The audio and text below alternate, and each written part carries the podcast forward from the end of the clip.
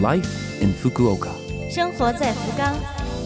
本节目由福冈市赞助。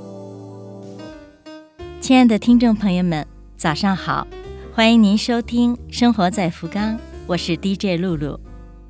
介绍福冈本地信息的这个小小的栏目，希望可以帮您开拓视野，成为您了解福冈的一个新的窗口。那好，这就让我们一起走进本周《生活在福冈》。生活在福冈，每年九月九日，在日本被定为救急日。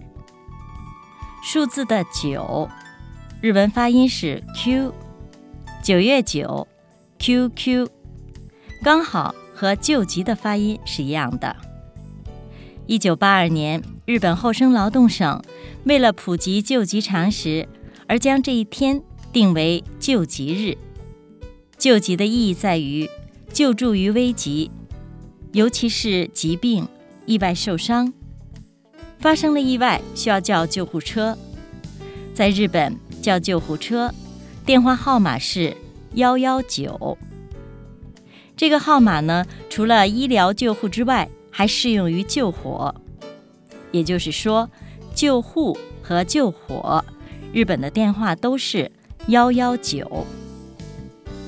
救护和救火，日本都是幺幺九。这个电话可以对应十八种外语。生活在福冈，接下来为您介绍一个适合带上小孩去玩上一整天的好去处。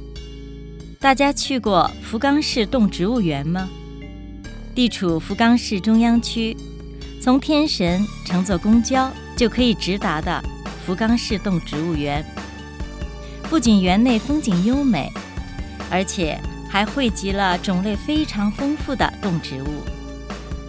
今年刚刚出生的长颈鹿、袋鼠的宝宝也在其中，请大家找机会一定来看看它们。动植物园的入园费，成人是六百日元，高中生三百日元，初中生以下免费。福冈市动植物园有自己的官网，网址是英文的“动物园城市福冈”，网址是 zoo 点儿 ct 点儿福岡点 lg 点 jp。再为您介绍一遍，福冈市动植物园的官网网址是 zoo 点 ct 点儿 gg 点儿 lg 点儿 jp。另外，为了防止新冠病毒的传染，请您戴上口罩。到了门口自觉消毒，进去之后注意和人保持距离。里面有多处洗手的地方，注意勤洗手。